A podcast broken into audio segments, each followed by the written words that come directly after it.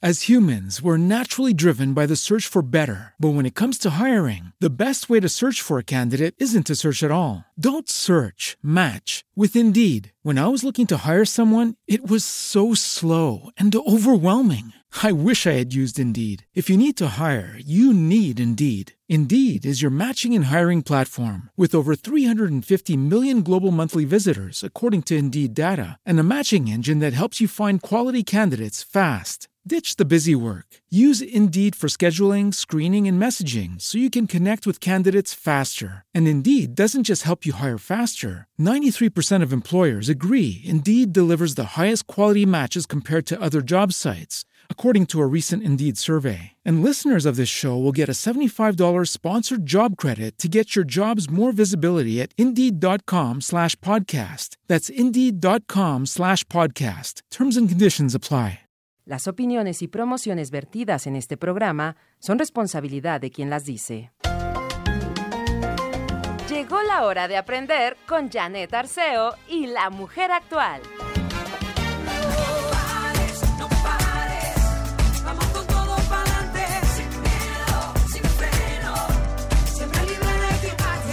Con todo, sin freno. Buenos días, es viernes, qué rico.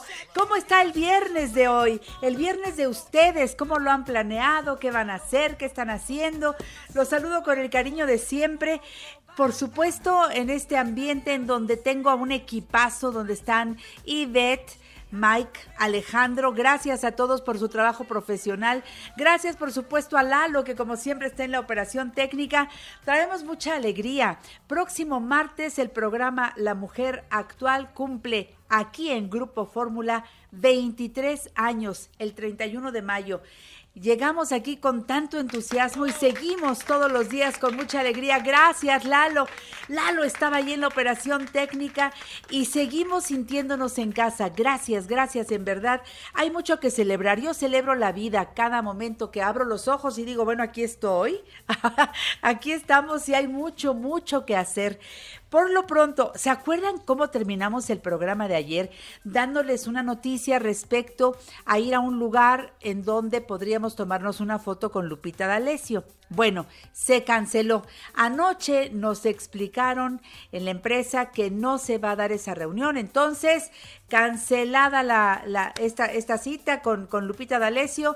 Te queremos, Lupita, y ya nos darás nueva fecha para ese momento de fotografiarnos contigo. Entonces, eso quedó cancelado. Vamos a lo siguiente. Tengo, atención, un boleto doble para ir este próximo domingo a ver Disney Mist allá en el foro Total Play. En Antara, ya saben ustedes, sobre Ejército Nacional. Y seguramente ustedes recordarán a quien entrevisté que nos regaló unos boletos. Pues es nada menos que uno de los productores de esta preciosa puesta en donde van ustedes a ver a magníficos intérpretes de la música de Disney en un lugar espectacular donde además puedes comer, donde puedes, los chicos medianos, grandes, lo pasamos increíble, pero el espectáculo en sí, en donde tienen como director de orquesta a Chacho Gaitán, músicos en vivo, y, y escuchamos, bueno, más de 50 canciones en unos arreglos espectaculares. Díganme, van a entrar a una pequeña tómbola que voy a hacer desde este momento hasta las 11 de la mañana. A las 11 de la mañana voy a sacar de la tómbola a los dos ganadores, porque es un boleto doble para ver Disney Mist, pero van a entrar a la tómbola solamente quienes me den la respuesta correcta. A quien entrevisté la semana pasada que nos hizo este regalo, si me dan el nombre completo, van entrando a la tómbola esas respuestas. Pase doble para que no paguen un solo centavo y disfruten del espectáculo Disney Mist este domingo, llegando a la una de la tarde, una y media, ahí al foro Total Play, porque el espectáculo empieza a las 2 de la tarde. Bueno, dicho lo cual, les cuento que hoy estará con nosotros Natán Mansbach con Yoga de la Risa, el ingeniero Alberto Hernández Unzón para que nos dé el clima para este fin de semana. jefe de meteorología de Grupo Fórmula. También voy a platicar del Día Internacional de la Hamburguesa, que es mañana. Día Internacional de la Hamburguesa. Bueno, hay de muchos tipos y vamos a hablar del origen de la hamburguesa. Esta- se va a poner muy bueno. Giselle Domínguez estará mileneando con nosotros. Vamos a hablar de las mujeres millennials emprendedoras. Y también el doctor Manuel Lavariega Sarachaga con un tema que teníamos ahí pendiente con él y tiene que ver con la dieta cetogénica. Mire, yo le voy a platicar al rato cuando estemos con el doctor. Ha habido personas que me han dado resultados estupendos, pero ha habido otras. Tengo una amiga que me dice, Janet, yo estuve muy, muy grave por seguir la dieta cetogénica. ¿Qué pasó ahí? Vamos a platicar con el experto para que nos diga cuáles son los caminos correctos y si es recomendable, sobre todo eh, para aquellas personas que dicen es que me urge ponerme en forma, en fin, no se lo pierdan. Hoy estaremos recordando a la doctora Emma Godoy con el tema Ay, no puedo. Y en el catálogo de oro, Darío Valdelamar con su mamá, la queridísima compositora Emma Elena Valdelamar, a quien vamos a rendir un precioso homenaje porque estará siempre presente en nuestra mente y en nuestro corazón con los mil besos. Yo sé que los mil besos que te he dado en la boca, ¿te la sabes, mi querido Pupi? Se me fue el corazón. Corazón. Eso. Y si dicen que es pecado querer como te quiero, quizá tengan razón. Ay, pero eso será al rato, porque ahora vamos a cantar el tema que nos ocupa para recibir a Pupi, que ya está listo para entrar al aire. Venga.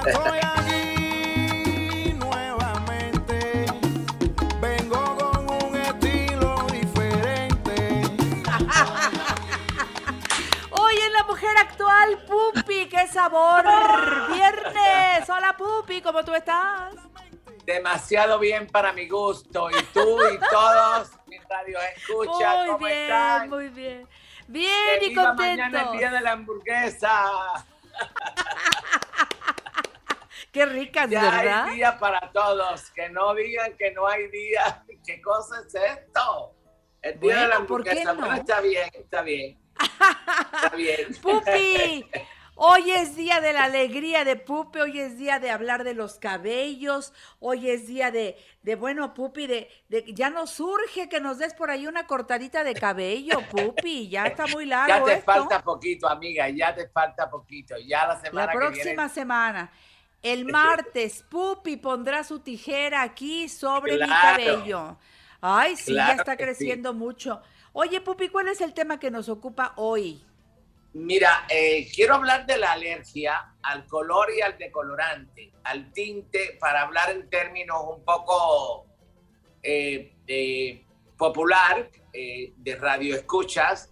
A El- ver. a ver, el- la alergia a los tintes, nosotros le llamamos alergia al color, color para nosotros son los tintes, los químicos, que casi siempre es al tinte o al decolorante.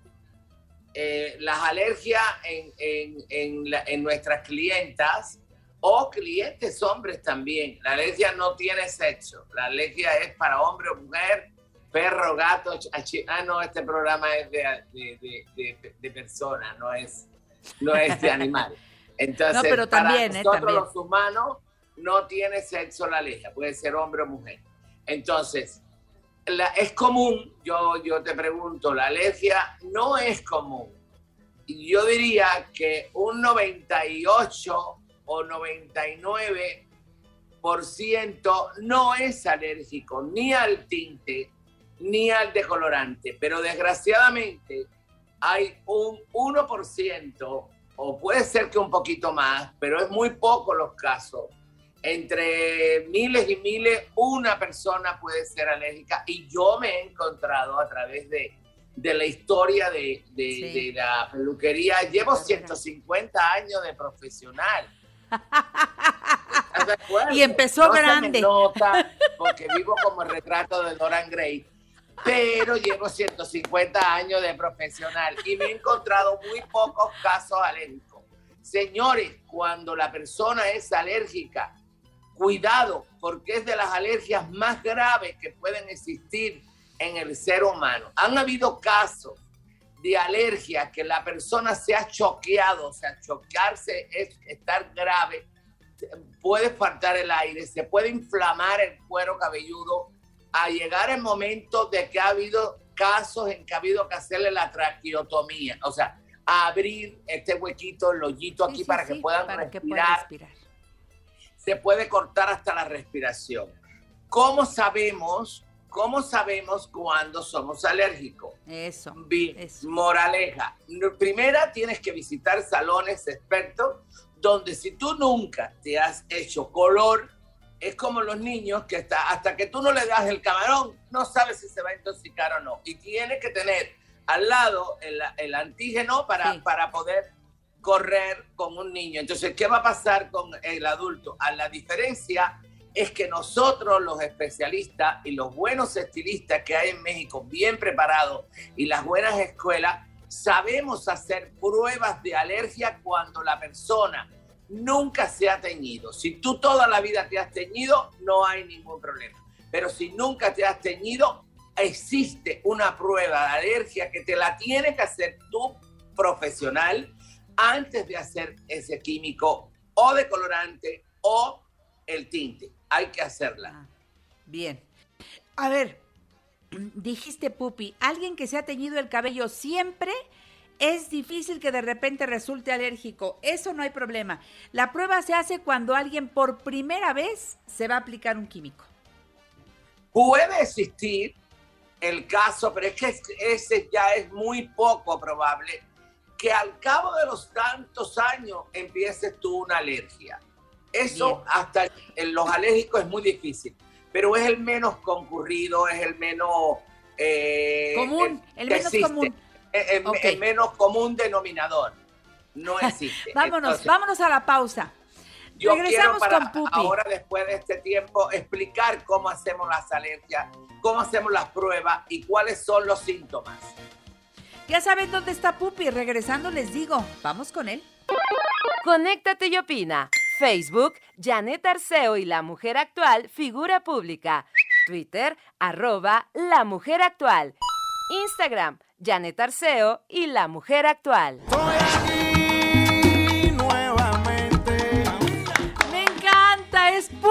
La Mujer Actual, como cada 15 días que tenemos la oportunidad de entrarle a los temas de la belleza con un profesional, con yo creo que una de las figuras más buscadas cuando hablamos de diseño de imagen es Pupi, es un referente obligado para todas las personas, hombres y mujeres, que buscamos sacarnos partido. Sí, hay eh, gente, como tú decías hace un momento, Pupi, gente que dice, yo nunca me he teñido, pero me quiero atrever, ya quiero teñirme el cabello. Si van a un lugar que no es profesional, si nunca se han teñido el cabello, aguas, porque van a, ya tienen todo listo para empezar a aplicar y ustedes decir, no, no, no, no, primero hágame una prueba, por favor. ¿Cómo es una prueba para, para saber si somos alérgicos o no? Mira, primeramente, si tú nunca te has teñido el cabello y estás escuchando este programa, Sí, confiésalo. Si, si tu estilista lo pasó por alto y está apurado y no es un, no, a ver, el, el cabello cuando es virgen nos llama mucho la atención porque ya virgen nada más que quedan en la iglesia. Ah, mentira, mentira. Por ahí siempre, si- siempre tuvo que haber algo virgen y, hay muy pocos cabellos que nunca se han teñido. La gente termina teñiéndose sola, los y después van al salón y, y bueno, así. O, pero si te lo vas así, si tu técnico, tu estilista eh, descubre que tu cabello nunca se ha teñido, tiene que hacerte un cuestionario, tiene que hacerte un diagnóstico antes de empezar a tratar tu cabello. Entonces, lo primero que tienes que hacer, si te va a decolorar y te va a exponer el decolorante al cuero cabelludo, porque el tinte sí se expone al cuero cabelludo. Las luces eh, no se exponen al cuero cabelludo. en la hebra Las luces, las transparencias, casi siempre se respeta una milésima de eh, eh, el cuero cabelludo cuero y sí te las puedes hacer. De hecho, Sí. ese es el final de este tema, porque las alérgicas pueden hacerse diseños con luces y papel estaño sin tocar el cuero cabelludo que no Ah. hace alergia. El cabello no te hace alergia. Lo que hace alergia es el contacto de la piel con el producto. Bien. Bien. Entonces usamos una curita, una mil curita o curito. eh, yo le digo curita, hay quien le dice eh, Una bandita, es una este, banda esto- de, de esparadrapo eh, con Sí. un algo. ah, Bien, preparas un tinte, yo preparo dos, uno, eh, tengo una clienta que le acabo de preparar dos, porque hay gente, hay clientas que hacen alergia al tinte que contiene amoníaco. Ahora hay unos tintes semitemporales No que no contienen amoníaco, entonces si te vas a poner uno de los dos, tienes que hacerte, un- preparas un poquito de tinte con el peróxido que vayas a usar, lo pones en la piel, lo tapas y lo dejas 24 horas. Si en 24 piel? horas En la piel, en cualquier parte de la piel. de la, ¿En tienes brazo? toda la razón, mi amiga, en la parte esta lisa que no tienes cabello del antebrazo, después de la muñeca, esa zona que es la más delicada, que es la más suave de la piel, que es la que más eh, nos quemamos en la cocina. Ese es siempre lo estamos quemando en la Sí, cocina, esa sí, zona. sí, sí, sí. Entonces, esa zona de ahí, vamos a, a poner una pintita de, de- de- de tinte y la tapamos de Con 24, el curita. no necesitamos 48 horas. Si tú vas a ser alérgica de un día para otro o de colorante, si vamos a usar de colorante, ponemos ahí. El de colorante normalmente irrita.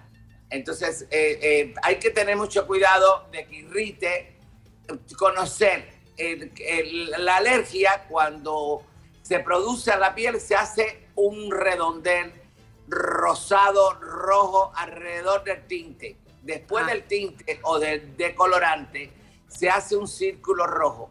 Si ya tú hiciste círculo rojo, es que ya eres alérgica y no te puedes teñir. Hay el tabú, y, pero yendo con un buen especialista y con mucho cuidado, sí te puedes hacer luces. Ayer acabo de hacer una clienta que, bueno, la, ella se hacía luces y empezó a salirle cana y se empezó a poner tinte en la parte que, que no se hacía luces para la cana, pero eso estaba expuesto al cuero cabelludo. Cuando fui a hacer color, a, eh, a maquillar a la hija, la veo hinchada, con la Madre frente, la frente inflamada totalmente. Y le dije, tienes que tomar antibiótico, pero urgente tienes que tomar antibiótico, porque Más bien un tú antihistamínico, ¿no? Un Ah, Perdón, antihistamínico. perdón, antibiótico, Sí, no, antibiótico. Me equivoqué, es, antihistamínico. sí. Sí. Póntelo debajo de la lengua, un antihistamínico que tenga, inyéctate y si sigues así, vas a tener que ir al hospital. No Así lo es. estaba haciendo yo.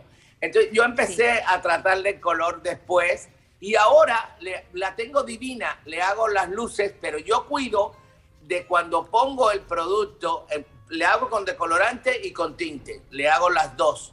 No lo expongo No al cuero cabelludo. Entonces no, no la intoxica, por lo tanto, el contacto con el cabello no, no te da alergia. Lo que da Bien. alergia es el contacto con El la piel. Cuero cabelludo. Ok.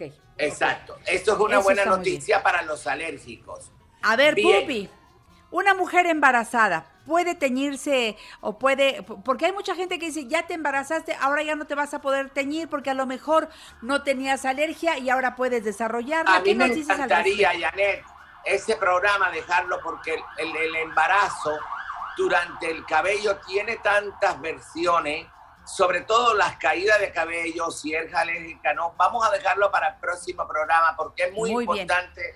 Algo que tú me dijiste ahorita y se nos va a acabar el tiempo. Y, y la pregunta es, si me puedo volver alérgica después de tanto tiempo que me estoy tiñendo el cabello.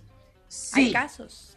sí hay casos, hay gente que comió langosta toda la vida y de buena primera un día le hizo alergia. Y Así es. de los menos casos, pero te puede pasar.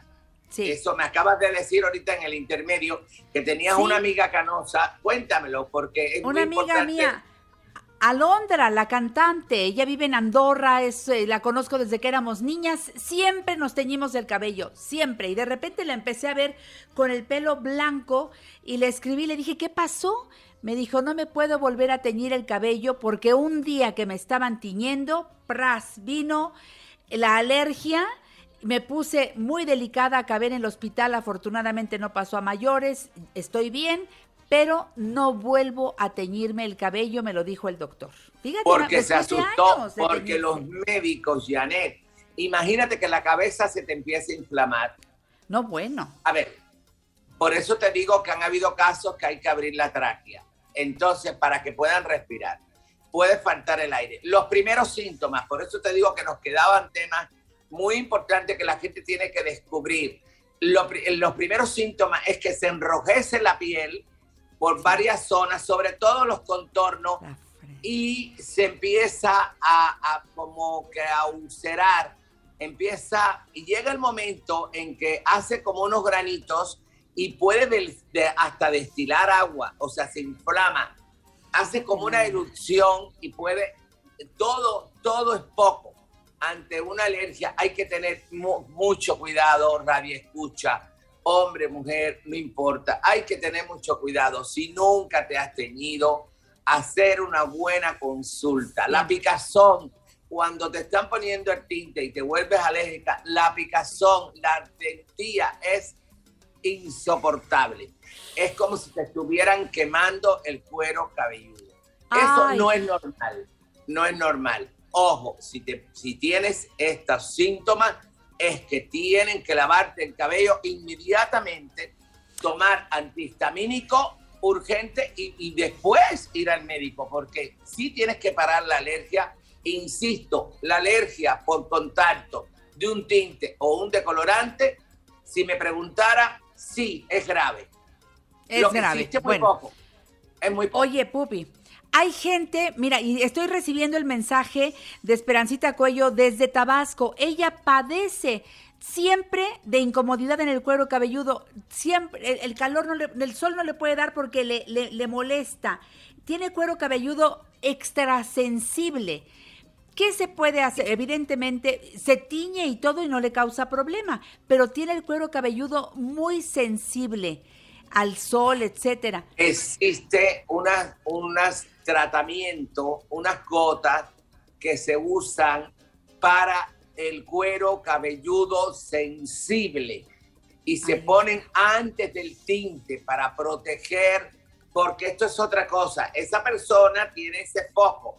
Es un foco que tengo ahí, me molesta el tinte, me causa picazón o comezón, me causa un poquito de irritación, pero todavía no estoy declarada alérgica. Existen No. estos productos que te protegen del cuero cabelludo. Consúltalo porque todos los salones de primer mundo, y no es que sean salones caros, hay salones de barrio muy capacitados con productos menos caros a tu alcance, porque hay de todos los precios y todos son buenos.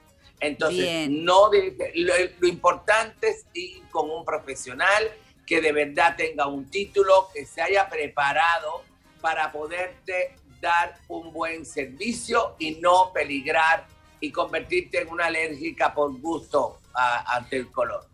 No, no, no, no. Mira, yo por eso, desde hace, yo llevo, fíjate, la otra vez estaba haciendo cuentas de cuántos años llevo con Pupi. Bueno, llevo eh, veintitantos años yendo con Pupi, soy la más feliz, pero Ah. ahí me hacen todo, de pies a cabeza, Pupi. yendo con Pupi, porque conmigo parecemos matrimonio ya.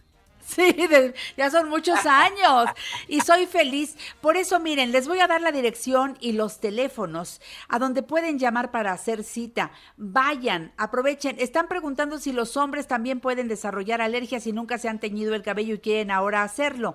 También les tienen que hacer las pruebas. Recuerden, Silvia Galván, Imagen Estudio for Pupi, Altavista 207, cuando van ustedes por Altavista hacia el periférico, del lado derecho, pasando el restaurante San Angelín, terminando la curva, ahí está, ahí está Pupi, Altavista 207, 55 56 16 23 81 y 55 56 16 40 08. Si tienen una pregunta rápida por el WhatsApp 55 14 91 57 21. Pupi, nos vemos en Altavista. Te mando un beso.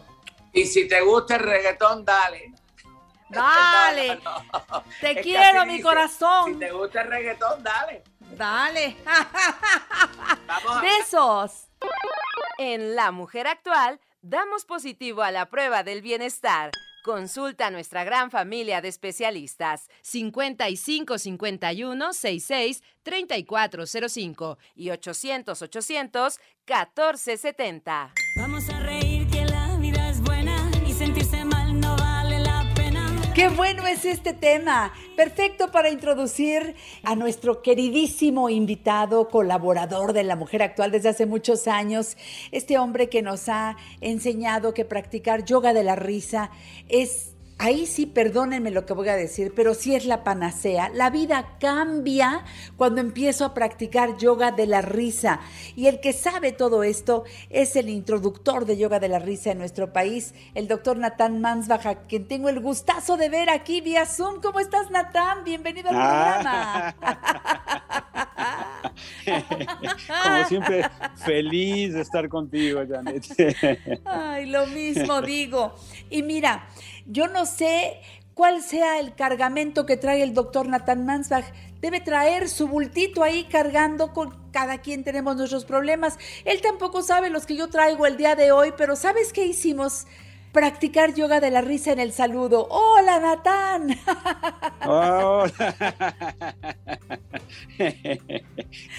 ¡Qué maravilla verte, doctor! ¿Cómo estás? ¿Cómo va la vida? Estoy feliz y como tú dices bien, pues con nuestro bultito y en estas épocas, pues un poquito terribles, aparte de, del bultito propio que traemos, pues vivimos violencia, la guerra por allá, y eso pues nos hace de repente perder la risa, nos hace perder la actitud positiva, nos hace perder muchas cosas. Y la idea es cómo retomar esa paz que a veces no hay en algún otro país o en nuestro propio país, es como retomar nuestra propia paz, cómo encontrar nuestra propia paz y cómo hacerle para encontrar nuestra propia paz, porque pues, no podemos esperar que con lo que hagamos cambie el mundo, pero sí cómo encontrar nuestra propia paz, porque si nosotros no estamos en paz, pues tampoco estamos en paz con el mundo, Janet.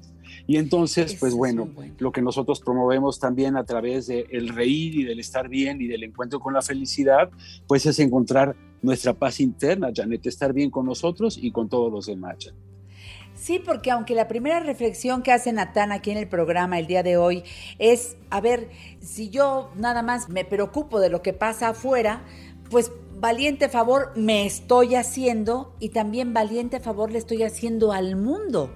Porque si yo cambio mi actitud, entendiendo que con esto no tapo el sol con un dedo, no, no, estoy consciente Claro, de la claro. realidad, pero yo decido porque de verdad me conviene ir practicando yoga de la risa para mantenerme sano y en paz, ahí sí estoy haciendo un gran cambio, que van a notar las células de mi cuerpo y no lo vas a creer, pero también va a servir para contagiar a quienes están cerca. Y eso es hacer mucho por la paz del mundo. Natán, quiero que justamente nos quedemos en ese tema, la paz y la risa. Sí, porque nosotros decimos, cuando yo estoy en paz conmigo mismo y cuando río con la gente que me rodea, entonces encuentro paz con esa gente y la gente también se siente en paz conmigo. Y si como aquí nuevamente en forma repetitiva, no vamos a cambiar el mundo, pero imagínense para todos ustedes que nos ven y que nos escuchan, si cada persona hacemos algo para nosotros estar en paz, para compartir nuestra risa y nuestra paz con los demás, en todo el planeta seguramente va a haber algún cambio. Y alguna gente también, como tú bien lo mencionas, no se trata de tapar el sol con un dedo, pero es como encontrar un poco de equilibrio, cómo encontrar que nuestra mente, nuestro corazón, nuestro espíritu estén un poquito tranquilos. Y entonces no quiere decir que nos reímos de los problemas, de las guerras, de la No. violencia, de lo que está sucediendo en el mundo, pero cambiamos nuestra actitud. No podemos cambiar al mundo, pero sí cambiamos cómo nos sentimos nosotros, atraer lo bueno hacia nosotros y pues qué más que ejercitar la risa como un ejercicio, aunque estemos estresados, es como encontrar un poco de equilibrio a través de reír. Y como pues muchos de ustedes ya nos conocen, es ejercitar la risa, provocar la risa, aunque no tengamos ganas de reír. Tú dijiste el estrés, y es que el estrés nos aprieta todo el cuerpo, y por eso te duele el cuello, y por eso luego te duelen las manos, porque vas por la vida con las manos apretadas, y también te desgastas los dientes. Aquí estamos frente a un especialista en boca, el doctor Manza. Dímelo a mí. pero además también te da estreñimiento porque traes apretadito el intestino y todo lo demás y te duele todo. A ver, con la risa pasa lo contrario porque respiro y entonces lleno los pulmones y luego, ¿qué hago, Natán? Ah, suelto. Ah, y ahorita me das la idea, me recuerdas la risa del estrés. Venga, vamos a hacerlo todos para todos los que nos están escuchando. Lo que vamos a hacer, como bien decías, esto aparte me da risa, Janet, porque cuando voy con mi mujer en el coche y entonces ella se estresa un poquito y la veo que siempre está luego con las manos así como si quisiera controlar que, ay, que me da miedo y digo, ya suelta tus deditos, te va a doler todo, te van a doler las manos, te va a doler todo, como dice la quijada. Entonces vamos a exagerar esa sensación como a veces la hacemos y entonces vamos a inhalar profundo, apretamos nuestras manos, nuestros puños, todo nuestro cuerpo, la panza, aguantamos, aguantamos, aguantamos y soltamos nuestras manos y nuestro cuerpo y decimos, ah, ah, ay, qué estrés. ¡Qué rico se siente! Eso es nada más con la respiración. Claro, el chiste es como exagerar y luego soltar. Y entonces, venga, vamos a hacerlo otra vez, pero esta vez la exhalación va a ser con una risotada, con una carcajada, aunque sea ejercitada, aunque no tenga ganas de reír. Entonces, venga, vamos a tensar todo nuestro cuerpo, nuestros ojos, toda nuestra cara, los puños, nuestro estómago, nuestras pompis, y soltamos nuestro cuerpo y decimos,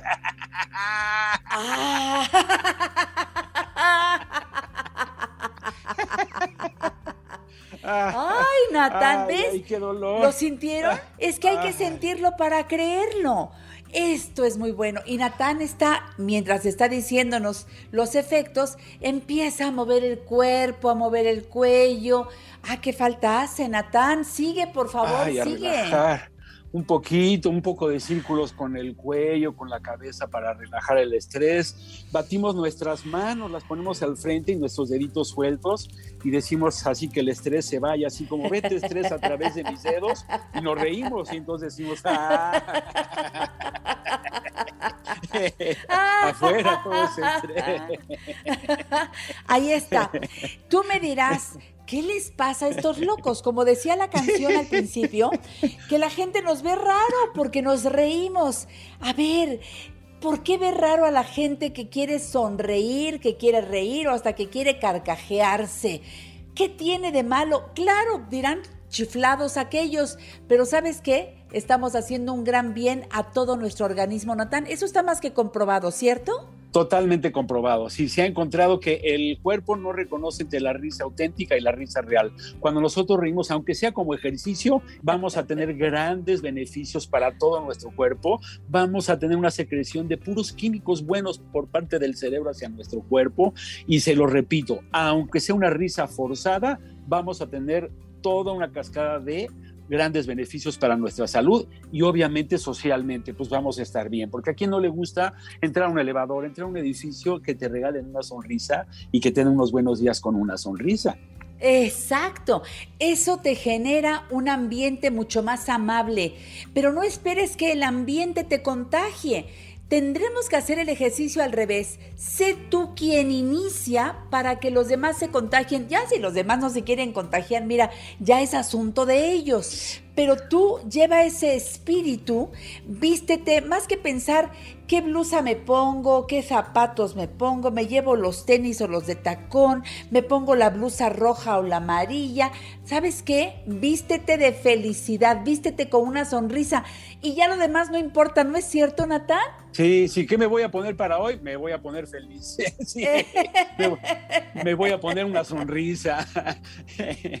Aparte, qué mejor maquillaje que una buena sonrisa. Así que si no tienes ganas de reír, pues agarra un maquillaje, vamos a hacer la risa del maquillaje. Y también para los hombres, pues ya nos podemos poner un poco de crema, cambiar esa cara dura que tenemos, agarramos nuestra pomadita. Si no tenemos dinero para comprar pomadita, pues nos la imaginamos y nos la untamos en la faz, en la cara, hacemos como que vamos abriendo la sonrisa y decimos, ah, Ah. Ah.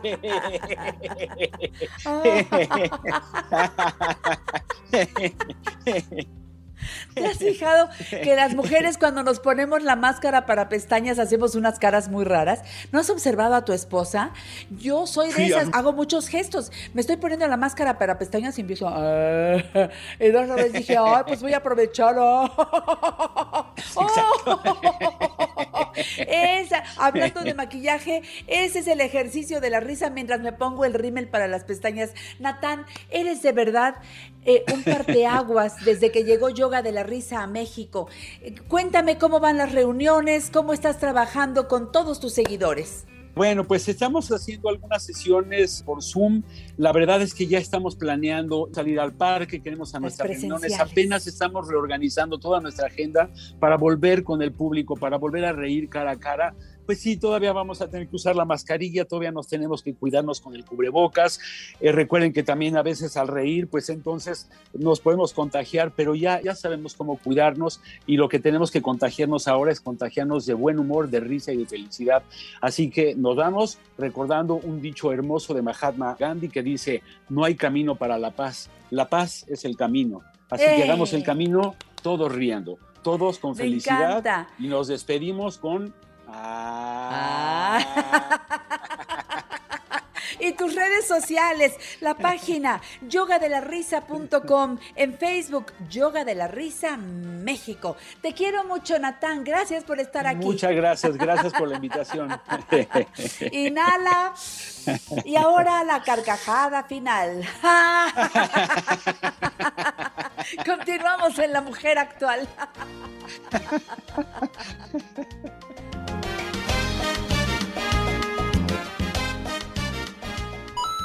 En La Mujer Actual damos positivo a la prueba de saber escuchar. fiel. Yo soy tu amigo fiel. Recuerda que tengo en la tómbola un boleto doble para ir este domingo al foro Total Play, allá en Plaza Antara, en Ejército Nacional, para que veas el espectáculo que empieza a las 2 de la tarde. Es un espectáculo fabuloso.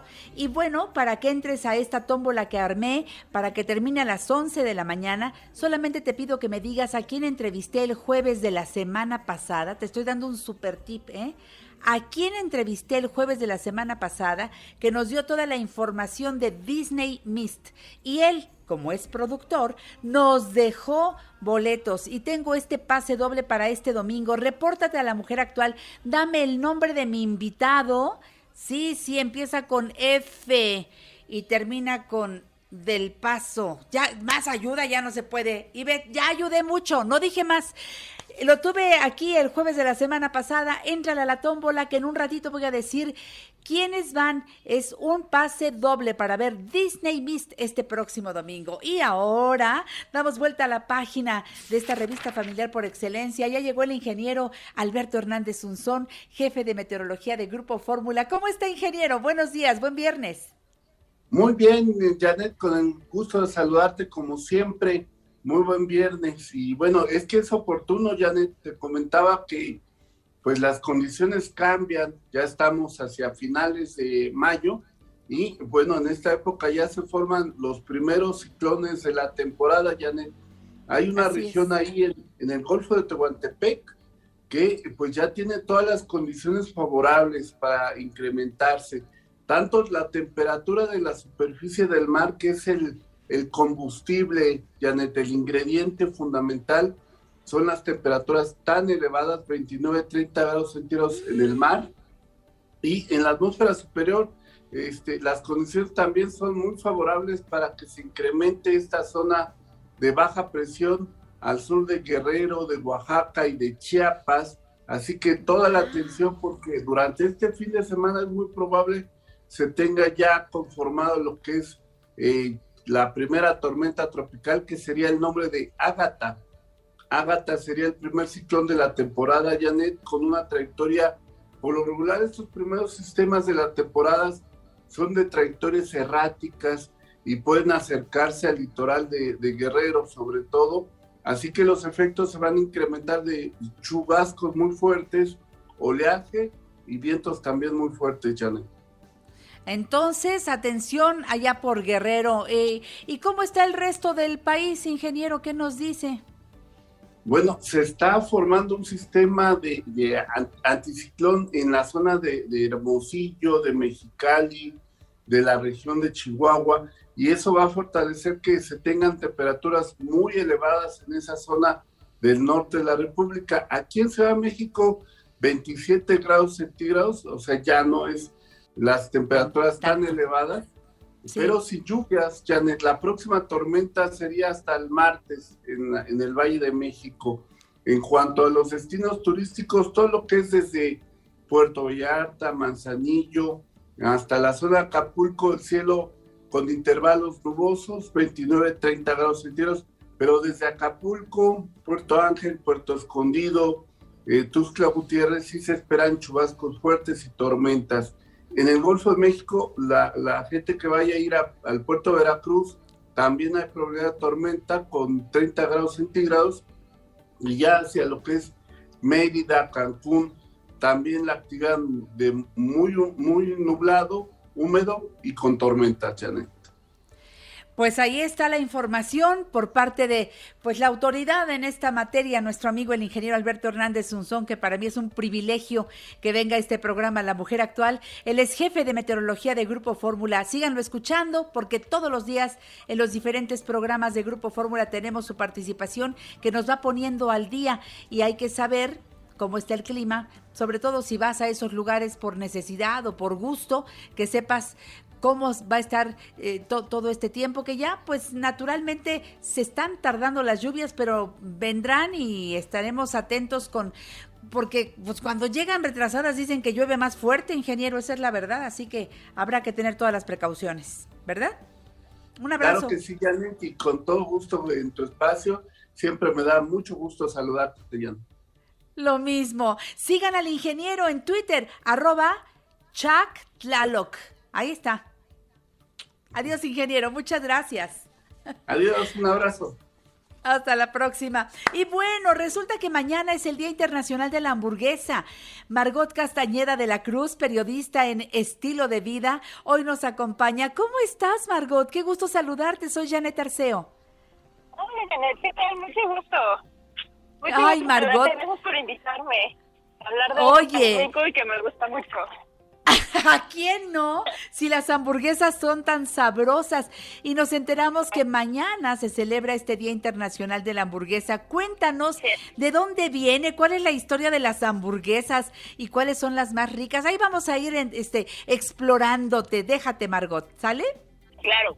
Pues mira, la verdad es que el, el Día de la Hamburguesa no tiene muchos años que se celebra. En realidad es algo bastante reciente.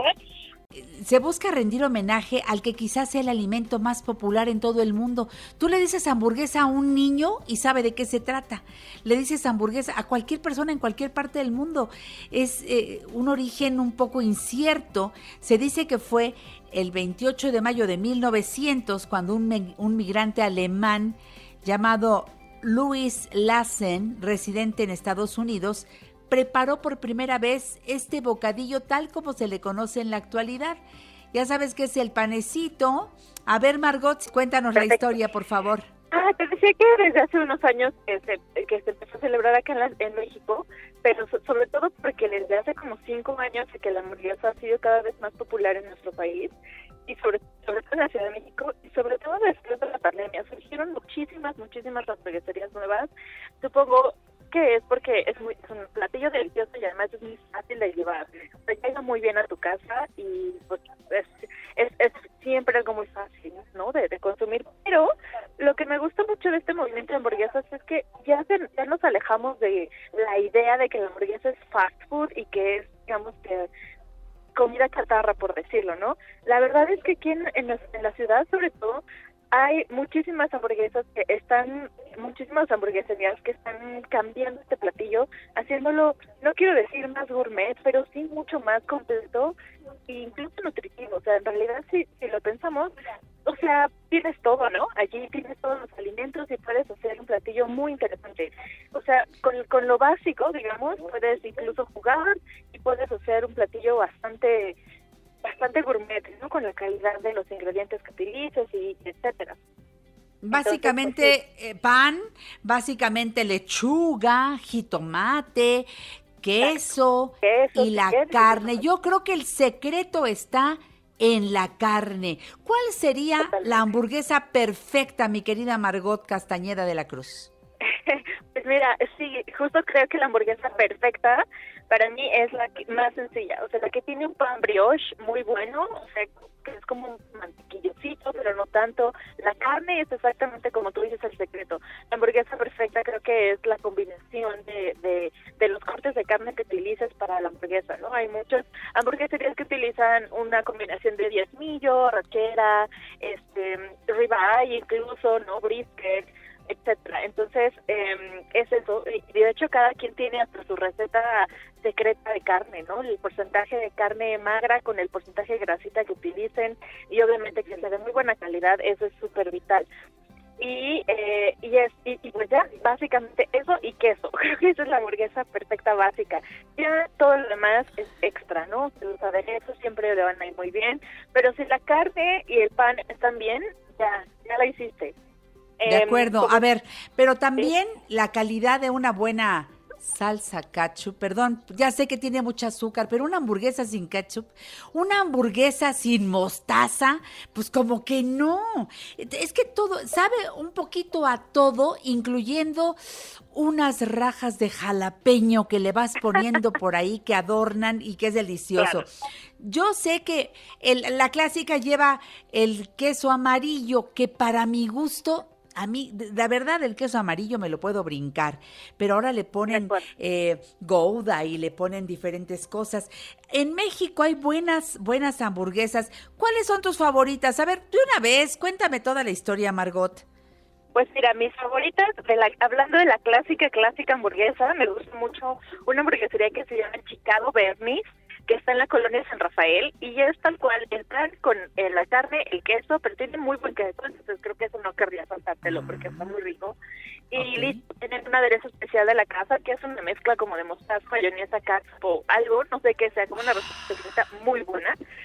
Esa de las clásicas es una de mis favoritas. También hay una que se llama Margarita, Margarita Burgers, que está en la colonia Narvarte. Y también es clásica, ellos hacen todo, ellos hacen el pan, hacen la carne y tienen un aderezo de ajo que la verdad es adictivo. ¡Ay, qué Y- rico! Sí, otra, no, otra. buenísimas. Y la verdad más. es que... ah, ¿Cómo, perdón? Una más, otra sugerencia. Mira, hay una hamburguesería que se llama Indómita, que está en la colonia San Rafael, y esa Mm. de verdad me vuela la cabeza porque sí tiene la hamburguesa clásica, pero todo el tiempo están innovando. Entonces ahí vas a probar cosas muy diferentes.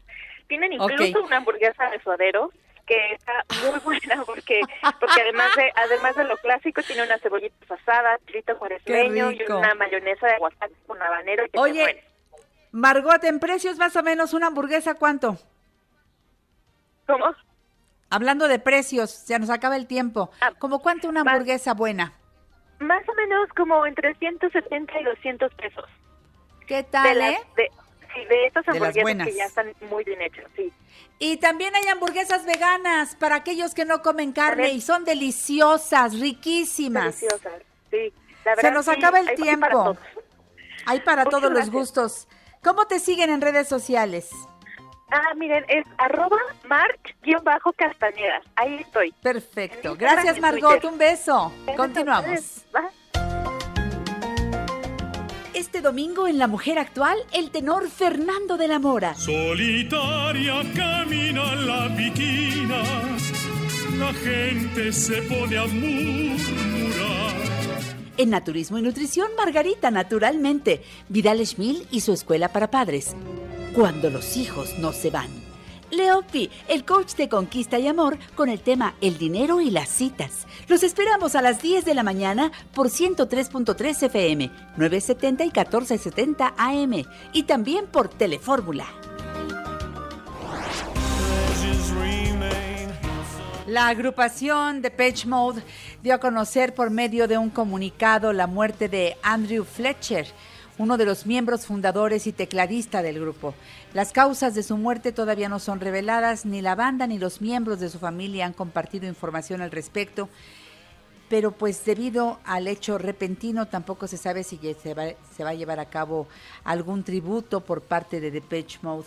¿Qué nos dices de eso, mi querida Giselle Domínguez, mi millennial querida? Bienvenida a casa, ¿cómo estás?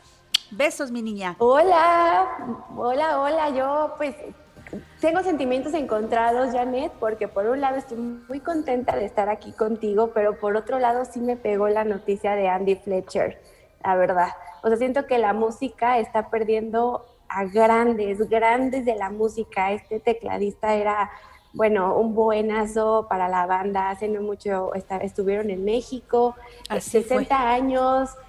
eh, siento que era muy joven y todavía tenía mucho para dar, pero bueno, pues ya sabremos las causas, ¿no? Que hasta ahorita se desconocen, pero sí es una gran pérdida para la industria musical. Exactamente, eso estaba platicando ayer con mi hija y, nos quedamos oyendo música de Depeche Mode y este Depeche Mode me gusta. Fíjate que hay muchas, muchas rolas que me encantan y pues ahí está el homenaje al, al tecladista y ojalá que después eh, pues eh, se animen a venir otra vez a México, porque sí son queridos, sí son buscados. Y bueno, Giselle no se pierde los conciertos. Giselle Domínguez y Nel Terradilla ahí andan y nos muestran mucho de lo que viven en estos, en estos momentos padrísimos que ya pues se ven con mayor frecuencia en, en México. Nada más que, insisto, el hecho de ir a un concierto no quiere decir que te quites el cubrebocas. Hay que seguirlo usando. Giselle, ¿opinas lo mismo que yo? Sí, definitivamente hay que cuidarnos. Hace ocho días nos fuimos al Tecate Emblema, que fue la primera edición de este festival en la Ciudad de México que ya se había pospuesto por el COVID. Y a pesar de que pues éramos más de 50 mil personas, yo creo, eh, creo que la gente está bajando la guardia, Janet. Yo No, sí vi muy no pocas personas con cubrebocas, muy pocas personas. Eh, entiendo la euforia, entiendo el momento, entiendo que a lo mejor estás eh, este, tomando algo, comiendo algo, pero creo que cuando estamos así en grandes masas, todavía nos tenemos que cuidar, sobre todo por nuestros familiares, ¿no? O sea, si ya estamos ahí, yo creo que eh, es un, pues sí lo voy a decir, un poco de irresponsabilidad de nuestra parte saber que somos propensos a, pero el ir a casa y llegar y no cuidarnos por los que están ahí, si vivimos solos, pues qué bien, pero si no, creo que es, e, es más a mi favor que tenemos que, que seguir con las medidas que teníamos. Qué bueno que lo digas y lo está diciendo Giselle, que es una chavita que anda por todos lados, que, pero cuidándose, porque al cuidarse cuida a los demás, especialmente a su familia. Oye, mi, mi Giselle querida, en este mayo que todavía no se acaba, seguimos hablando de mujeres y tú traes un tema muy interesante el día de hoy. Te dejo hablar. Sí, fíjate que te- me encanta, me encanta traer este tema a la mesa de mujeres emprendedoras porque me parece súper interesante. Digo, para sociedad en general, yo creo que el emprender siempre Sí. es, es un poco complicado el arriesgarnos, el tomar esa, esa rienda y esa iniciativa, pero para las mujeres siempre es un poco más complicado, Janet. Sabemos que nos enfrentamos a una situación desafortunadamente de desigualdad y no lo digo yo, no lo decimos todas, no, lo dice incluso los, las grandes instituciones, y es que el IMCO, el Instituto Mexicano para la Competitividad, realizó el año pasado un análisis de las características sociodemográficas de las emprendedoras mexicanas. Identificó muchísimas barreras que nos impiden dar ese salto, sobre todo a la formalidad y consolidar un negocio. Es decir, en México hay muchos, millo- muchos millones de emprendedoras, hay nada más un 5.2 millones de emprendedoras, pero el 82% son emprendedoras informales. ¿Qué quiere decir esto? Que no están registradas en el sistema de administración tributaria o en el Instituto Mexicano del Seguro Social. Solo el 18% de este 5.2 millones de emprendedoras son emprendedoras formales, que Formales. deciden pues hacer las cosas con un registro como debe ser, ¿no? No solo por el tema de establecer tu negocio y, y de tener como justo esta formalidad, sino también por un tema personal y de tus trabajadores, que a lo mejor al inicio no son muchos, pero sí esa formalidad que les damos, yo creo que es muy importante, sobre todo por temas de salud, eh, Claro. por temas económicos, por estabilidad financiera, por Sí, seguridad sí. social. O sea, sí creo que la formalidad tiene múltiples beneficios que en suma van a reflejar mayores ingresos, que es algo que no, no vemos al inicio, ¿no? Al inicio tenemos ese temor de, ay, sí, daremos ese salto, lo Puros daré gastos, de alta. puros gastos. Exacto, daré de alta mi empresa en, en el SAT porque no me vayan a cobrar más y me van a quitar un... No, no, no. O sea, creo que son muchos tabús que tenemos que nadie nos explica, que nadie nos asesora, pero que sí van a hacer una diferencia a largo plazo. O sea, sí creo que De cuando acuerdo. emprendemos debemos de hacer este mapita que hasta en la vida, ¿no? Que decimos cuáles son las metas a corto, a mediano y a largo plazo. Bueno, pues Exacto. Así como hacemos estas metas, también el ver los resultados que vamos a tener en esos diferentes periodos y sin duda la formalidad va a ser eh, un resultado y va a generar mayores ingresos. Una emprendedora formal, Janet, gana 2.5 veces más en promedio que aquella que está en la informalidad. Además de que tiene muchísimos beneficios, de que mejora opciones de financiamiento si en algún momento estamos como complicados, eh, también nos vamos a nuevos Sí. Exacto, nos Sí. vamos a nuevos mercados, nos podemos inscribir incluso a los programas de gobierno, tenemos seguros ante cualquier eventualidad, ya sea de salud, alguna pérdida, eh, hasta de equipo, ¿no? Que no falta que dices, hijo, les voy a asegurar mi celular, mi computadora, porque son mis Por herramientas de cosa. trabajo. Exacto, Sí. entonces todas esas cosas tenemos que verlas también. Y yo creo que es mejor para un emprendedor que lo hace por primera vez eh, asesorarse. No te puedes lanzar así nada más, con muy buenas ideas, con mucho ímpetu, eh, este, claro, con tus temores, sin asesoría. Hay que buscar a gente 100%. que ya te puede decir, mira, aguas porque por aquí te puede pasar esto, aguas porque... por-". O sea, gente que ya le sabe al asunto y te puede dar sus mejores consejos. En ese sentido, ¿qué trajiste, Giselle? Fíjate que me encontré con un programa que me encantó porque se llama 147 Mujeres Emprendedoras. Es creado por una mujer hispano-mexicana, mucho orgullo, que es Ana Victoria García. Es una inversionista, conferencista, eh, de hecho tiene un libro que se llama Ellas y fundadora de un sitio web que si ustedes se meten a victoria147.org, se van a encontrar una, una página de asesoría 100% si ustedes tienen un negocio y ya no saben cómo para dónde jalar. Es una academia justo de negocios para mujeres emprendedoras y bien. empresarias en México que quieren lanzar o si bien ya tienes tu negocio, crecer o expandir sus empresas. Tiene muchísimos programas de capacitación, tiene, ha hecho una gran labor que imagínate que ha impactado a más de 15 mil emprendedoras en México. Yo creo que es una cifra importante y me da mucho orgullo que lo haga una mujer latinoamericana, porque además de que lo ha hecho con mexicanas, lo ha hecho también en el mercado hispano, por lo que ha decidido también lanzar esta convocatoria que yo creo que para los que están emprendiendo un negocio ahorita que no, que es más que no tienen ni siquiera como el financiamiento suficiente Sí. y que a eso las está atorando un poco, eh, es una convocatoria que se llama 147 Mujeres Emprendedoras, que si se meten ahorita a la página de victoria147.org, diagonal 147 Mujeres Emprendedoras, pueden inscribirse, pueden eh, seguir ahí todos los pasos para ser candidatas a que los financien, incluso que, que tengan, además de asesoramiento, becas de hasta el 70% para poder tener en tu negocio. Esta convocatoria va a estar hasta el 29 de mayo, es decir, hasta el domingo. Así que si tienen en mente ya un negocio, si no saben cómo hacerlo, yo creo que esta es una buena plataforma para mujeres que saben, que nos orientan, especialistas y sobre todo que, que, que, es algo muy real, ¿no? O sea, ahí van a poder ver todo lo que se ha estado haciendo y yo creo que eso nos da mucha seguridad, Janet, para poder dar ese pasito. Yo creo que todos podemos ayudar a estas mujeres que tienen la iniciativa de iniciar sus negocios, eh, apoyarlas de alguna manera, todos de alguna manera podemos sumar esfuerzos con ellas.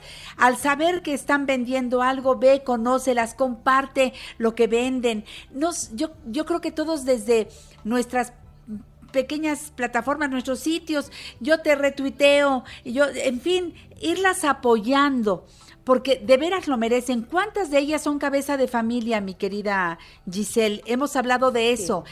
y yo creo que todos tenemos que ver con ellas. Necesitamos apoyarlas, tener confianza en lo que hacen. Eso también les suma confianza a ellas para continuar haciendo lo que, lo que empezaron con tal vez muchas dificultades, pero ahí van y no desisten, porque mira una mujer cuando dice voy, va con todo. Sí, yo creo que tenemos muchísimas motivaciones, así que sigamos sumando esfuerzos para lograr que haya más mujeres en aspectos tan importantes como la economía en nuestro país y también para que las condiciones de empleo, repartición de tareas, pues sean justas y dejemos de enfrentarnos a estas barreras laborales en este caso que, que tenemos, ¿no? De acuerdo. Bien, Giselle, ¿cómo te sigue el público? En Twitter y en Instagram como arroba gisdom, cualquier duda, este, ahí estamos a la orden, Janet. ¿Cuánto te quiero? Gracias, Giselle. En La Mujer Actual te invitamos a viajar con nosotros a través de la historia. Vámonos a Oaxaca de 1695, natalicio del pintor novohispano Miguel Cabrera, caracterizado por ser uno de los máximos exponentes de la pintura barroca del virreinato y uno de los más prolíficos del siglo XVIII. Dato importante, el maestro Cabrera fue el fundador de la primera academia de pintura en México.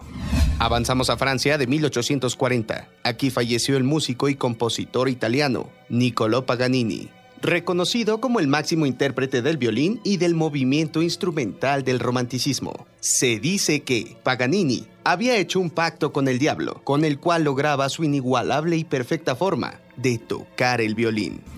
En Estados Unidos de 1911 vino a este mundo Vincent Price, actor estadounidense, especialista y coleccionista de arte, destacado en filmes de terror como La Torre de Londres, El discípulo del diablo y La Mosca pero seguramente lo vas a ubicar mejor como la tétrica narración y carcajada que se escucha en Thriller de Michael Jackson. Avanzamos a Londres de 1922, natalicio del actor y músico británico Christopher Lee, recordado en las películas El Señor de los Anillos, Charlie y la Fábrica de Chocolate, y la saga La Guerra de las Galaxias. Hoy está en su cumpleaños el director y guionista italiano Giuseppe Tornatore. El multigalardonado con el Oscar, Globo de Oro y BAFTA celebra 66 años. Además, el actor inglés de Una mente brillante, El Código da Vinci, Mordecai y Avengers, Paul Bethany, celebra 51 años. Y un día como hoy, pero del año 2011, falleció la empresaria mexicana de origen francés, Yolanda Miranda, madre de la actriz y cantante Thalía. Regresamos al 2022 con Janet Arceo y la mujer actual. Seguimos aquí en La Mujer Actual agradeciendo a Alejandro que siempre nos trae las efemérides. Va muy bien nuestra tómbola. Recuerden que está girando un boleto doble, un pase doble para ir este domingo a ver Disney Mist al Foro Total Play, que está en, en, en una plaza muy bonita, eh, ahí en, en este Ejército Nacional. No pueden perder la oportunidad de ver Disney Mist. De veras, el estilo Mist pegadito a Disney. Es una locura. Dos de la tarde, próximo domingo, vayan. Pero yo tengo aquí un pase doble. Nada más díganme quién fue el productor al que entrevisté exactamente hace ocho días, el jueves, el jueves hizo, ayer hizo ocho días que estuvo aquí el productor, dime su nombre y entran a la tómbola y al rato les digo quién se lleva esta oportunidad para ir allá a gozarle al Disney Mist. Hoy tengo gusto enorme que en la siguiente página de este programa La Mujer Actual esté el doctor Manuel Lavariega Sarachaga, que es médico cirujano diabetólogo, especialista en medicina farmacéutica. Estoy hablando con uno de los 100 médicos más influyentes en salud a nivel mundial. Doctor, me da mucho gusto que venga al programa. ¿Cómo ha estado? Querida Janet, es un gusto estar con todos ustedes, con todo tu público y de verdad un honor participar en estas sesiones. Oiga, doctor, lo mismo digo, para mí un placer su amistad y sobre todo que venga y nos traiga temas que siempre tenemos interés en escuchar. Habíamos dejado pendiente un tema desde la ocasión anterior que nos hizo el favor de acompañarnos respecto a la dieta eh, cetósica o dieta cetogénica. Eh, bueno, nos referimos a lo mismo. Mucha gente ha escuchado hablar de ella, pero no sabe muy bien qué es para todos aquellos que quieran más información, a ver, doctor, explíquenos en qué consiste. Es, es, es muy fácil poder entender este concepto de las dietas cetogénicas, porque nuestro cuerpo trabaja con dos variantes metabólicas, es decir, obtiene energía, vamos a decirlo así, la gasolina, de dos variantes metabólicas. Una por los carbohidratos que consumimos, que son la- la- las azúcares, los azúcares que tomamos de las frutas, que tomamos de las pastas, del arroz, de los frijoles, de todos estos alimentos que tienen un contenido calórico con, con hidratos de carbono. Sí. Y la otra, cuando estos carbohidratos no están disponibles en nuestra dieta o que ya los eh, utilizó nuestro cuerpo de esa reserva que tiene, empieza a utilizar las grasas, los ácidos grasos. Y estos ácidos grasos producen cetonas. Y estas cetonas también son una fuente de energía para nuestro cuerpo. Ahí entonces nace el concepto de la dieta cetogénica. Es una dieta que tiene muy baja proporción de carbohidratos y está principalmente compuesta por una gran cantidad de grasas. Y estas grasas son grasas, no como las grasas de las carnitas o las grasas de los consomés, sino son grasas principalmente de origen vegetal. Ah, ya. Ahora, eh, por estas características que usted menciona, yo no sé si todas las personas somos candidatos a llevar una dieta cetogénica. Y esa es una gran pregunta, señora Janet, porque en realidad todos podríamos hacer una dieta cetogénica. No es que sea mala o sea buena. El tema es que muchas personas hacen su dieta cetogénica prescrita de manera personal, o sea, es decir, yo creo que esto es keto, yo creo que esto es cetogénico porque esto lo leí en el internet o me lo platicó un amigo o una amiga o alguien y a partir de ahí yo inicio mi propia dieta, yo me la prescribo, yo me la indico. Ahí es donde vienen los riesgos a la salud. La dieta cetogénica no quiere decir que sea una dieta mala, pero siempre debe de ir vigilada, prescrita y con seguimiento por un profesional de la salud, que en este caso es el nutriólogo o el médico especializado en nutrición clínica. Entonces, como se publica por todos lados ahora, incluso libros con recetas de, esta dieta eh, cetogénica, pues para, para todos es fácil y uno dice, ay, pues empiezo. Al principio se ven resultados, doctor. O sea, antes de que yo empiece a tener algún, algún problema de salud, empiezo a ver resultados. Se ven resultados porque los pacientes empiezan a perder peso de manera importante, rápida. Pero el tema es que puede llegar a tener algún tipo de complicación.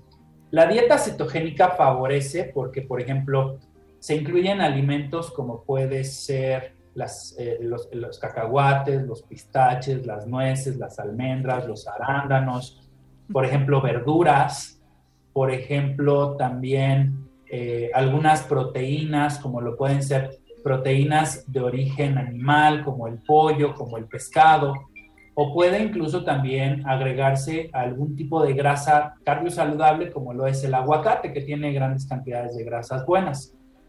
Sin embargo, muchos pacientes lo que hacen es que al quitar todos los carbohidratos de su dieta, empiezan a agregar grasas que no son cardiosaludables. Y entonces ahí ya ingresan grasas principalmente, por ejemplo, de embutidos. Y empiezan a suplir esas proteínas y grasas de alimentos como las salchichas, como el jamón. y entonces sí. ahí es donde podamos empezar a tener problemas. Y como empiezan a bajar de peso, entonces ahí es donde ya podemos tener alteraciones metabólicas que nos pueden atraer riesgo. No quiero decir que la dieta cetogénica sea mala. Se convierte en una dieta mala cuando no es supervisada, cuando no es prescrita, cuando no es individualizada para cada paciente. Porque Eso- es que eso yo creo que... Sí, doctor, sí, doctor, diga, diga. no, nosotros tenemos un requerimiento metabólico diario de calorías. Y entonces necesitamos estar muy pendientes de ello porque si no cumplimos con ese requerimiento metabólico, podemos tener problemas en esos procesos internos químicos que se llevan en nuestro cuerpo y ahí generar riesgos. Exacto. Y yo creo que así como esta, pues cualquier dieta que no sea llevada por un especialista, es que es tan fácil encontrar en todas las revistas, ahora en redes sociales, dígame usted, pone lo que quiera en YouTube, este, necesito bajar de peso para dentro de una semana y salen una, una serie de cosas. ¿Ha revisado usted eso, doctor? ¿Qué peligro sin revisión médica? Eso es, es como atentar contra mi salud. ¿Para qué? Para entrar en el vestido, doctor, hay otros métodos. Sí, siempre busquen ayuda de un profesional de la salud. Esa es la mejor forma de tener un buen resultado y sobre todo un resultado sostenible y que no nos vaya a generar riesgos. Hoy está muy de moda el doctor, no voy a decir la plataforma, sino el doctor internet, vamos a decirlo, porque ahí podemos encontrar todo, pero lo malo de esto es que no toda esa información que vemos ahí tiene la suficiente evidencia científica. Tiene además una revisión por un profesional de la salud, así que la sugerencia aquí es, si quieren hacer una dieta cetogénica, está bien, pero búsquenla siempre con un profesional de la salud que les marque la pauta, porque muchos de los pacientes que hacen dietas cetogénicas pueden llegar a generar dolor de cabeza, pueden llegar a generar problemas de aumento de las grasas en sangre, pueden generar riesgo cardiovascular, pueden tener problemas de hígado, incluso pueden tener pigmentación de la piel por deficiencia de algunas vitaminas y de algunos macro y micronutrientes. Así que es muy importante que vigilen esta situación y sobre todo que la dieta cetogénica también se ha relacionado mucho con problemas de cálculos renales cuando no es llevada de manera correcta. Así que siempre busquen atención profesional porque si no un buen objetivo y una buena meta para perder peso se va a convertir en algo que nos va a dañar. Una amiga mía, colaboradora de este programa, estuvo muy grave por eso. Entonces, yo sí creo que lo mejor es buscar al especialista y le agradezco mucho al doctor Manuel Lavariega Sarachaga que nos dé estos puntos de vista que son fundamentales. Lo más importante es la salud si vas con un buen médico, él va a controlar ese problema que tú, tú crees que tienes de, de, exceso de peso. A lo mejor ni lo tienes, nada más hace falta que te vea el doctor, pero que revise cómo estás realmente de salud y con base en eso te va a, a mandar la mejor dieta, te va a enseñar a comer, que yo creo que es lo que hace falta, doctor. Aprender a comer para no satanizar alimentos, sino aprender en qué momento, cómo combinar, etcétera, etcétera. Eh, usted, doctor, como, cirujano diabetólogo, especialista en medicina farmacéutica y director médico del grupo Home Health, eh, tiene toda esa experiencia, le llegan cualquier cantidad de casos de hombres y mujeres que quieren realmente estar sanos. Y a eso está usted abocado desde hace muchos años. Y yo quiero invitarlos, y es más, les voy a dar por ahí el teléfono del doctor, mucha gente me lo pide, su consultorio es 557039 27 46. ¿Lo dije bien, doctor? Perfecto, muchas gracias, sí. Siempre es un gusto platicar con usted y hablar de todos estos temas que luego se anuncian tanto que uno hasta acaba creyendo que, ay, pues es tan sencillo como abrir la revista y empezar a comer eso. No, doctor, no, no, no. Primero, estar bien, amar la vida y buscar ayuda profesional. Un beso, doctor. Un abrazo para todos ustedes, gracias. Hasta la próxima. Vámonos al corte, regresamos con más. Sintonízanos todos los días en punto de las 10 de la mañana, hora del centro, a través de la tercera cadena nacional de Grupo Fórmula 1470 de AM y por www.radioformula.mx. Ay, esto es un secreto que no quería yo decir. A ver, ¿cómo está eso? Sí, que me hago la que no puedo. ¿eh? Cada vez que necesito, ¿qué diré? Sacar un papel de la tesorería, llego allí con una cara de mensa mirando para todos lados y le pregunto a un señor y a una señora, ¿dónde podré eh, ver este asunto? Y siempre hay alguien que se me acerca. ¿Quiere usted que la acompañe? Es esa ventanilla. Ay, si me hace favor, señor, porque yo soy nueva aquí. Nunca he venido a esas oficinas. Y aquel señor hace todo hace el todo trámite y yo sentadita allí, con- sigo con, eh, navegando con bandera de, de idiota, ¿no? Y no puedo, no puedo. Muy inteligente Es una frase milagrosa, mira, te salen esclavos por todas partes. ¿eh? Fíjate que sí funciona, ¿no? Esto ya se lo saben bien los enfermos, por ejemplo, los ancianos. Y los flojotes, claro. Los flojotes hacen como que no pueden. Veamos a unos y a otros. En primer lugar, los flojotes como yo.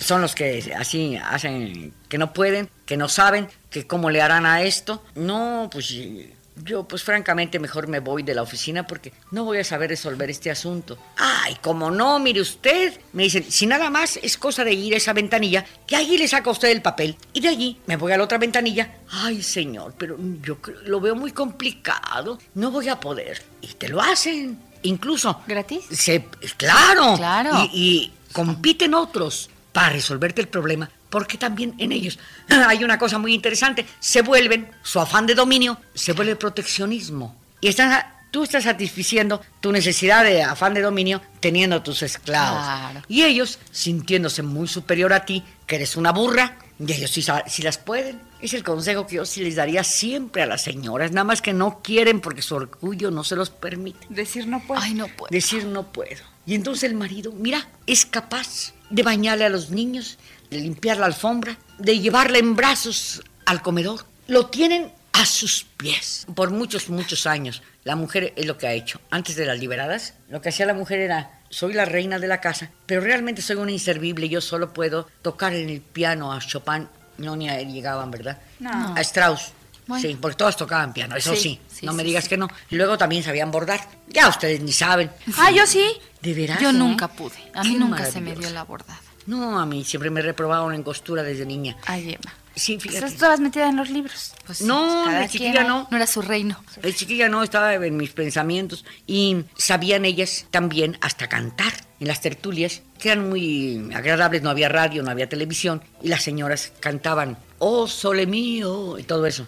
Qué bonito. De manera que para eso era la mujer un adornito precioso. Un adorno nunca sirve para nada. Para adornar nada ¿Cómo más. no? No es útil, es eh, de lujo, ¿no? no es algo para...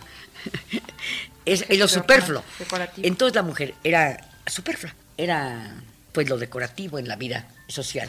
Y se la pasaban re a gusto nuestras abuelas, tomando su tacita de chocolate a las 5 de la tarde, con sus bollitos, acabado de salir del horno. Platica y platica, eh, bueno, más bien critica y critica, ahí con las comadres, ¿no?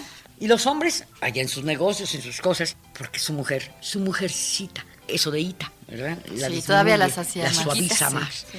Y luego era la imagen de la mujer, como en los eh, poemas de Becker. Un ideal inalcanzable, un ser entre los hombres y el ángel. No era un- una mujer de carne y hueso. Y la mujer se hacía como que, pues realmente, no. Pues, ¿cómo iba a arreglar esto? ¿Tú crees que Santa Teresa que se atrevió a comprar una casa? ¡Qué bárbara! ¿Las podía? Nunca nadie había, una mujer había comprado en España una casa. Siempre los hombres, las mujeres no, no se metían en esas cosas. Allá mi marido, y todavía ahora, que mi marido firme las, eh, Escrituras. las Todo. escrituras, que mi marido Ah, ah, este, Esas, pague no, esas sí las rentas. firmamos nosotros. Ah, claro. Nos podríamos esforzar tantito y Sí, firmar sí. nosotros. Pero la cosa es que se ponen vivas, dicen, ay, yo de tonta, si él lo puede hacer, ¿por qué lo voy a hacer yo? Esta es una manera de decir, ay, no puedo. Con la actitud misma de la carita, inocente y sonriente, sintiéndose poquita cosa. Y entonces el marido coge y la levanta y le dice, tú en un trono. Tú eres una estrella. ¿Cuántas Buenísimo, el ay no ahora? puedo, condenadas. El secreto femenino fundamental. No puedo. De eso te encargas tú porque yo no. Ay, sácame el coche de la cochera, ya después yo lo manejo. Pero sácamelo tú. Todo eso. Entonces el hombre se siente muy bien. Su afán de dominio se ha convertido en lo que debe convertirse, en proteccionismo. Pero la mujer se hace la mensa y a la hora que se va el marido, ella solita saca el coche. Ella, mm, capaz de que tiene, hasta está jugando en la bolsa el dinero. Es vivísima, pero tan viva que se hace la no viva. Esta es una estrategia, es buenísima. De tan inteligentes se hace la que no es inteligente para que el marido lo haga todo. En cambio, las que le presumen, esas amigas mías intelectuales, que callan al marido en la discusión porque ellas la pueden más, que hacen todo y no lo necesitan para nada, son mujeres estupendas, son las que me gustan. Pero los maridos se sienten con un, un boche en el, en el hígado. Sí, sí, así. sí. ¡Qué barbaridad! Gancho al Un hígado. mo- Un gancho al hígado.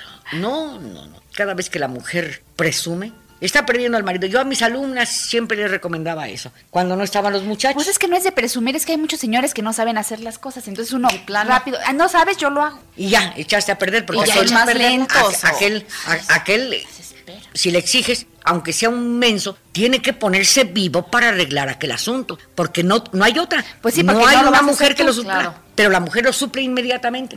Que mi marido está eh, en, en malas condiciones porque lo corrieron del trabajo. Yo, yo voy a abrir un estanquillo. Salimos adelante. Yo voy a vender eh, jabones, quién sabe qué, de puerta en puerta. Yo y saca a la familia del atolladero. Y entonces el hombre se siente nadie, nadie, nadie, nadie. Y luego va y se busca una mesera o una chamacona de por ahí de una vecindad que lo admire, una que no pueda porque realmente no puede. Esa es la que les gusta. Ahí, no sé si pueda decir por radio, las tres veces que decían mis hermanas picaronas, que los hombres les gustaban buenas, bobas y con busto. No, pues ya lo Sí, las vivas, las vivas, vivas no. Esas sí les Las ves repatea. chicas no, eran nada más las ves grandes. Ves grandes, sí, sí, sí. Ya te digo. Bueno, le dieron al clavo, ¿eh? Es lo que le, les interesa a los hombres. Las tres cosas. Y ahora, los enfermos también se han hecho muy listos para conseguir esclavos gratis. Les dejan la comida allí, cerquita, y nada más cosa de estirar la mano y jalar el, la mesita del enfermo y comer. Entonces ellos dejan toda la comida. Llega la enfermera, ¿por qué no lo ha comido, señor? Ándele, chiquito, coma tantito. No, no quiero. Para que ella le den la boquita. ¿eh? Y cuando se va la enfermera, ya vio que ya no pudo tener más esclavo porque el esclavo se fue de vacaciones. Bien que come el viejo a atragantarse, pero que no vieran que puede. Porque si, si lo ven que puede, ya no lo van a servir. Se trata de tener servidores. Y hay muchos servidores públicos espontáneos. Siempre los hay. Entonces los enfermos se hacen muy pesados cuando podían hacer muchas cosas. Todo lo que hacen los inválidos, maravillosos. Ya no se diga la Helen Keller. Keller, una figura mundial enferma, ¿no? Y los ancianitos, lo mismo. Ya no puedo. Y ya no puedo y ya no hago nada. Háganlo todo. Y a mí déjenme moler y déjenme ver televisión o déjenme emborrachar. No, ancianos míos. Acuérdense que nuestro gremio tiene que ser el superior. No podemos decir, ay, no puedo, porque si alguien es potente, son los viejos. Y además, a veces hasta el mismo, ay, no puede, puedor. le Ay, no puedor. Se ha convencido a sí mismo de que no puede. Sí. Y no lo intenta. Inténtelo, por favor. Y verá que sí puede.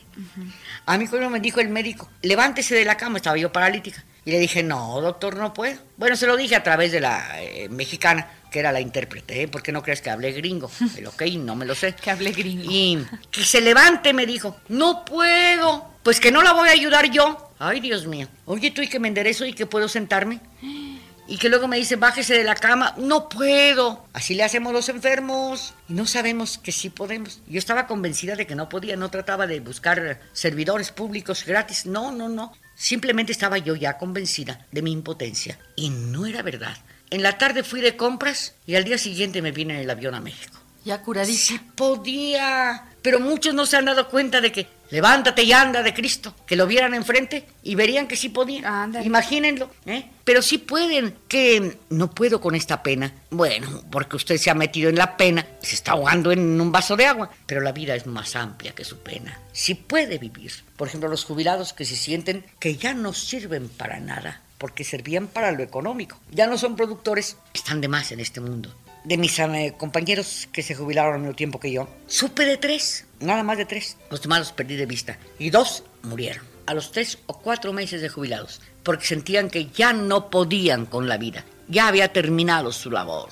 Entonces fue cuando escribí aquella frase, jubilado, te habrás jubilado de un empleo, pero no te has jubilado de la vida. Pueden con la vida. A todos nos cuesta mucho vivir, ¿eh? No es fácil vivir para nadie. Acuérdense que los ricos también lloran. Sí. Como la novela, sí, de. No supe en qué consistió la novela, pero el título es muy bueno, los ricos también lloran. Entonces, para todos es difícil la vida. No digo que sea pura lágrima, pero sí que tiene sus penas y sus dificultades que hay que vencer, y trabajos, labores, labores, que a veces nos dan gran fatiga. Pero todos podemos más de lo que creemos poder. Es algo increíble. Pero, por ejemplo, un escritor como Cervantes no imaginaba que podía escribir el máximo libro de la literatura española. No podía creer que era capaz de eso. Y podía. Entonces la cosa es intentarlo, a ver si acaso pega, pintar o tocar el piano o dar buenos consejos o enseñar, que diré, ganar un concurso de, de silla de ruedas, de carreras de silla de ruedas. No saben todo lo que pueden hacer. ¿Por qué no sacarle jugo a nuestras potencias por estar pensando solo en la impotencia? Eso es muy cómodo para crearse uno servidores, pero se inutiliza, se atrofia y ya es un ser en derrumbe. El daño que nos hacemos a nosotros mismos con el ay, no puedo, es mucho mayor que el que nos dejaran solos y tuviéramos que hacer un poder de palo, pero hacerlo. Sintonízanos todos los días en punto de las 10 de la mañana, hora del centro, a través de la tercera cadena nacional de Grupo Fórmula 1470 de AM y por www.radioformula.mx.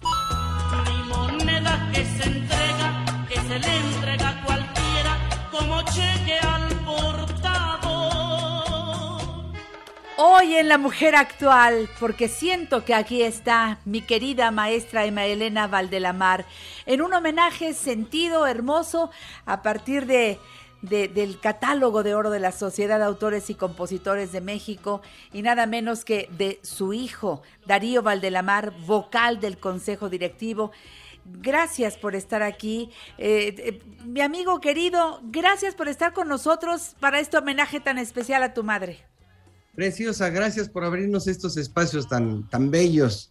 Y recordando a Emma Elena Valdelamar, que igual que tú le sobra mucho, pero mucho corazón. Qué gusto me da tenerte aquí, tú que diriges junto a Maru Flores el catálogo de oro y que traigamos a, a Emma Elena Valdelamar que tanto amo, la canto, la disfruto y pude disfrutarla en vida. ¿Qué nos dices, Darío? ¿Qué nos dices de esta mujer aquí en La Mujer Actual? Pues fíjate que realmente fueron pocas las mujeres compositoras a nivel internacional. A ella le tocó más difícil el camino porque como quiera que sea María Grieber, bueno, se le alivianó el camino con su lana y casada con el señor Greber. Y a Consuelo, pues casada con Mariano Rivera Conde, que era un genio y era, era ella una gran compositora.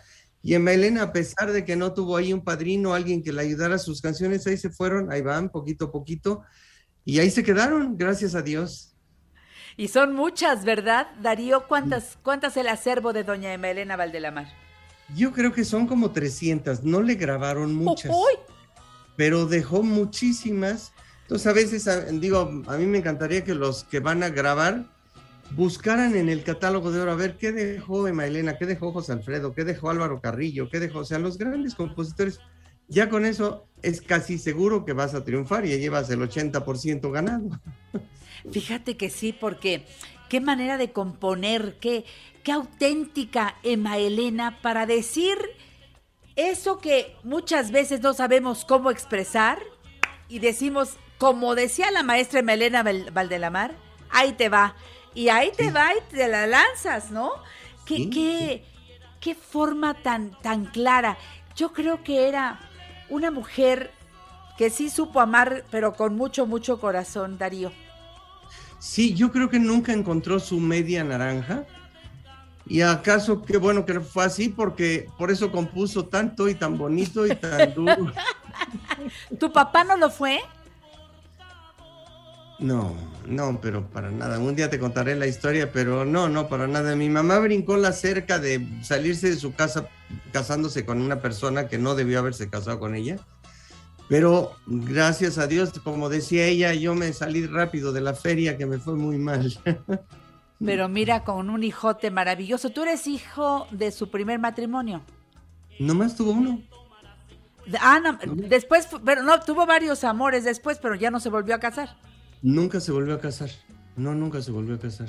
No, y decía ni loca.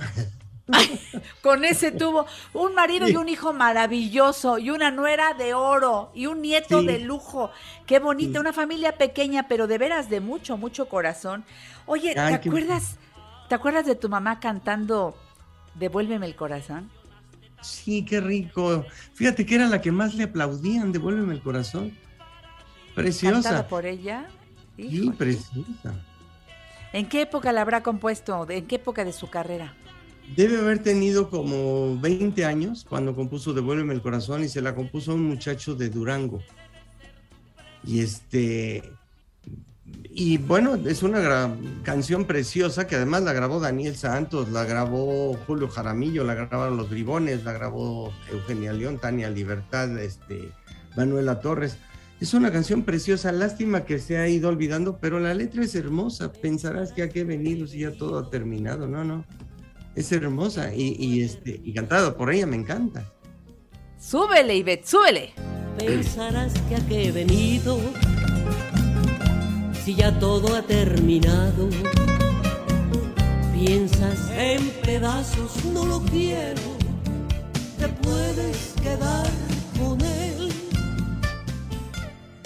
Ay, qué bonita esta canción, es preciosa.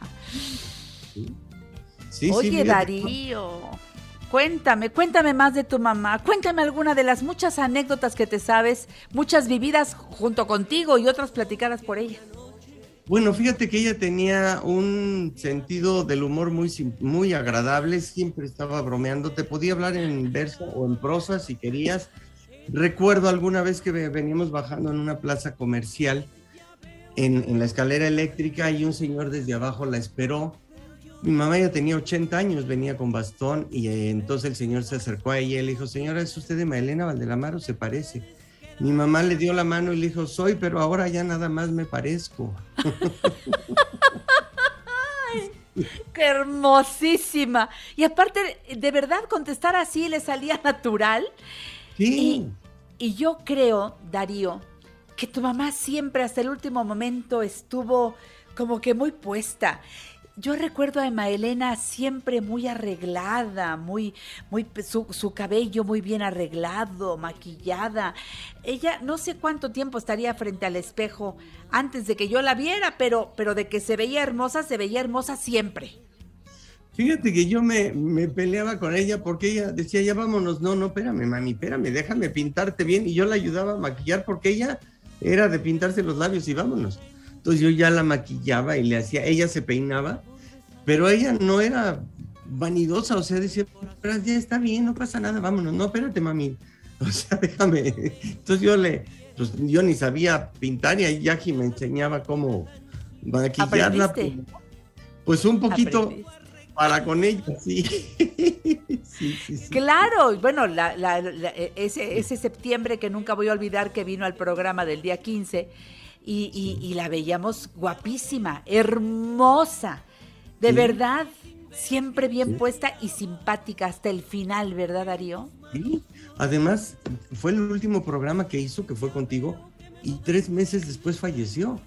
O sea, no, en no se veía que estaba mal, pero este... Fue diciembre, ¿verdad? diciembre, el 23 de diciembre de 2012. Sí. ¿Y por qué el homenaje hoy precisamente, Darío? Mira, porque hoy es 27 de mayo y ella nació el 27 de mayo de 1925. Entonces, por efeméride, hoy estamos festejando a Emma Elena Valdelamar. Con mucho corazón. Oye, ¿te gustaría escuchar Quiero? Me encanta, fíjate que es una canción hermosa que no la promovieron, pero la cantó Vicente Fernández. Escucha qué letra, me encanta. Qué buena, qué buena elección. Qué buena elección. ¡Quiero! Quiero, yo también. Que se detenga el tiempo para quererte mucho como te estoy queriendo. ¡Ay, qué romántica canción! Está preciosa. Y esa voz de don Vicente cuando cantaba así, como para susurrarte al oído. A media voz, A media voz. Oye, nos queda poco tiempo, mi Darío. Bueno, con Emma Elena nos podemos quedar eternamente. Y antes de escuchar Mucho Corazón con Luis Miguel, que me encanta cómo la interpreta, ¿qué quieres decir en este eh, aniversario de su nacimiento a doña Emma Elena Valdelamar? Darío. Fíjate que qué bonito de todos los compositores de catálogo de oro, obviamente incluyendo a Mailena Valdelamar, cuando se murieron se quedaron para el resto de la vida. O sea, escribieron su nombre en el horizonte y ahí se quedó, ahí se quedaron sus canciones y eso es muy bello, eso me hace sentir muy orgulloso. Y yo le quiero decir, Emma Elena, te queremos. Vives en nuestro corazón. Gracias por tu talento y nos vamos escuchándote mucho corazón. Gracias Darío, gracias al catálogo de oro de la Sociedad de Autores y Compositores de México. Esta presencia tuya es deliciosa en la mujer actual. Nos encontramos pronto, Darío. Gracias por todo, Janet. Y que viva Emma Elena Valdelamar. A ustedes, gracias por su sintonía. Los espero mañana a las 10, 970, 103.3 y 1470. La mujer actual. Y el domingo por Telefórmula también a las 10 de la mañana. Doña Emma Elena, Luis Miguel, adelante. Si antes se ama,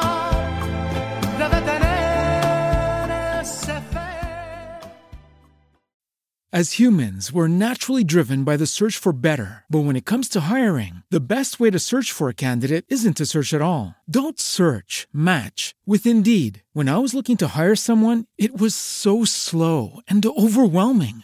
I wish I had used Indeed. If you need to hire, you need Indeed. Indeed is your matching and hiring platform with over 350 million global monthly visitors, according to Indeed data, and a matching engine that helps you find quality candidates fast. Ditch the busy work. Use Indeed for scheduling, screening, and messaging so you can connect with candidates faster. And Indeed doesn't just help you hire faster. 93% of employers agree Indeed delivers the highest quality matches compared to other job sites, according to a recent Indeed survey. And listeners of this show will get a $75 sponsored job credit to get your jobs more visibility at Indeed.com slash podcast. That's Indeed.com slash podcast. Terms and conditions apply.